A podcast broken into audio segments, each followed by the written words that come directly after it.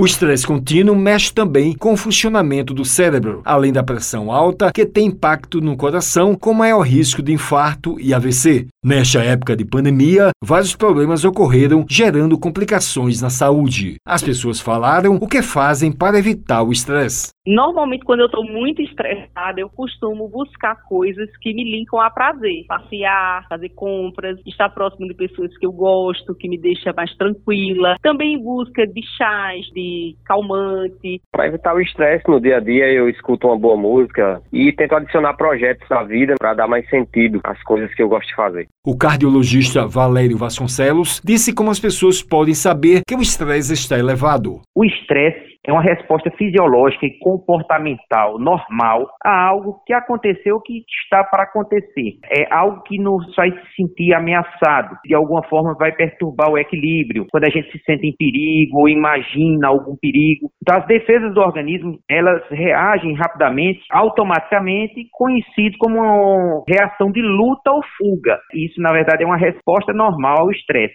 O médico falou com relação aos fatores de risco. O estresse é um dos fatores de risco para a doença do coração. Na verdade, a doença do coração, ela tem vários fatores que levam a uma chance maior da pessoa ter uma doença cardíaca. Um deles é o estresse, por exemplo. Ele passou dicas para evitar o acúmulo de estresse e ter uma vida saudável. O nível de estresse, ele varia de pessoa para pessoa. A gente orienta que a pessoa procure gerenciar melhor esse estresse, procurar dormir um pouco mais, procurar ter um lazer e procurar tentar gerenciar mesmo. O estresse ele faz parte da vida moderna. A gente tem como fazer com que a pessoa aprenda a lidar com aquele tipo de estresse, para que ela possa evitar que esse alto estresse leve a uma doença no coração. O Eliton Sérgio para a Rádio Tabajara, uma emissora da EPC, empresa Paraibana de Comunicação.